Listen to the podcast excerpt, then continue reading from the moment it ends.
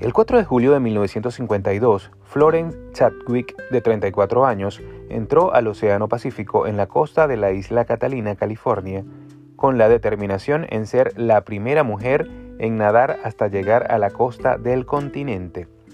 Siendo una experimentada nadadora, ella había sido la primera mujer que cruzó nadando el Canal de la Mancha en ambos sentidos. El tiempo ese día estaba nublado y frío, así que apenas podía ver a los botes que la acompañaban. Millones de espectadores la veían por televisión. Florence nadó 15 horas, cuando rogó que la sacaran del agua. Su madre, que estaba en uno de los botes que iban a su lado, le dijo que estaba cerca y que lo podía lograr. Pero cuando vio hacia la costa, lo único que podía ver era neblina.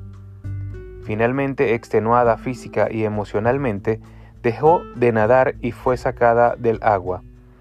No fue sino hasta que estuvo en el bote que descubrió que la costa estaba a menos de un kilómetro de distancia.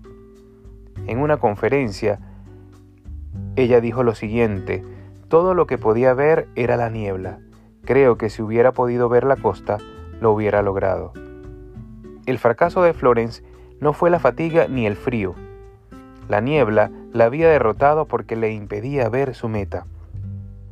La niebla le había cegado su razonamiento, su visión y su corazón. Esa fue la única ocasión que Florence se rindió. Dos meses después logró la hazaña aún cuando había neblina. Florence perseveró porque sabía que detrás de la neblina estaba la costa.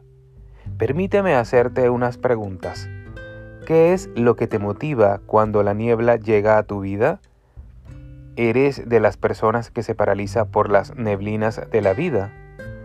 Alguien dijo, si Colón hubiera regresado, nadie lo hubiera culpado, pero tampoco nadie lo hubiera recordado.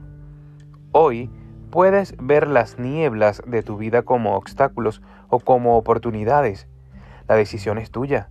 Te puedes rendir ante tus circunstancias o puedes seguir nadando aunque estés entumecido. La decisión es tuya. Como puedes ver, tu fortaleza y tu profundidad espiritual son demostradas por tu perseverancia, son demostradas por el deseo de seguir aunque no veas la costa. Así que no temas, porque yo estoy contigo. No te angusties, porque yo soy tu Dios. Te fortaleceré y te ayudaré.